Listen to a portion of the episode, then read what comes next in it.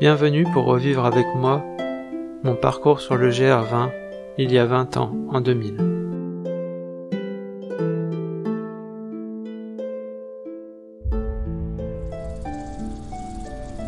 « 22 août 2000, troisième étape de Karozu à Asku. Pour ce troisième jour, qui me semble être au moins le quinzième, une étape assez courte est prévue.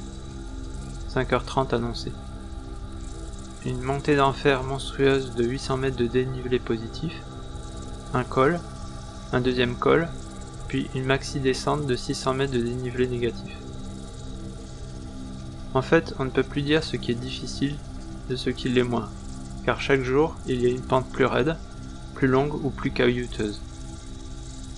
Le moindre morceau du GR serait marqué comme difficile et dangereux dans une autre randonnée, mais on s'y fait.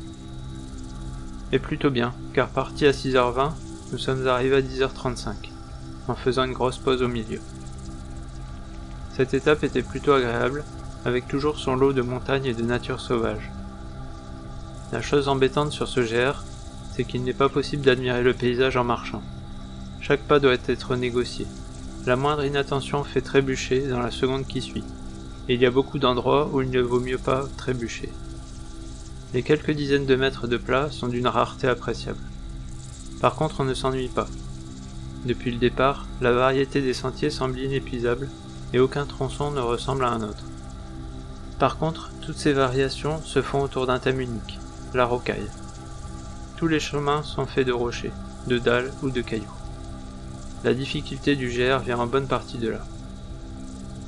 Arrivée, douche, ravitaillement, relativement cher, Resto, super bon et copieux. Et repos.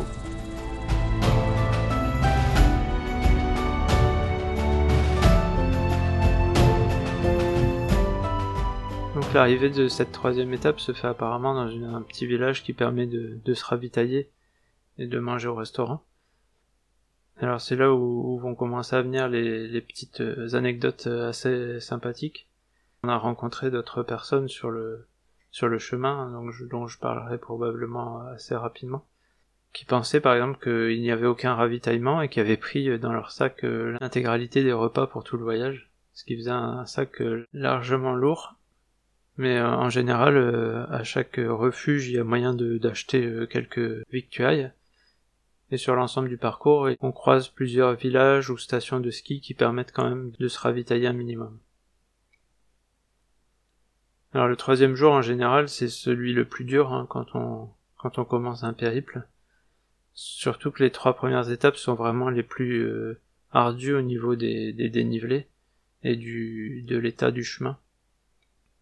On commence à voir les, premiers euh, abandons euh, à, ces, moments-là parce que forcément si au niveau physique on a quelques petites défaillances, principalement au niveau des articulations, qui sont quand même mises à rude épreuve.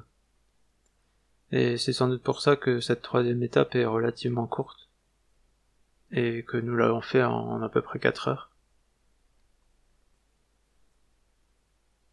Alors comme je le disais, les, sentiers sont vraiment très difficiles euh, techniquement. Et il faut savoir que la plupart des GR en France sont construits ou balisés à partir de, chemins euh, déjà existants et utilisés par l'homme euh, depuis très longtemps pour aller d'un endroit à un autre. Et le GR20 est une réelle exception puisqu'il a été euh, entièrement réalisé sur carte pour tracer un itinéraire du nord vers le sud en passant par la plupart des, sommets de l'île. Et c'est ce qui explique que aucun, aucun chemin n'est réellement facile puisqu'il n'a pas servi euh, par exemple pour euh, des gens à se déplacer régulièrement d'un endroit à l'autre ou pour passer avec des animaux euh, comme itinéraire courant pour se déplacer.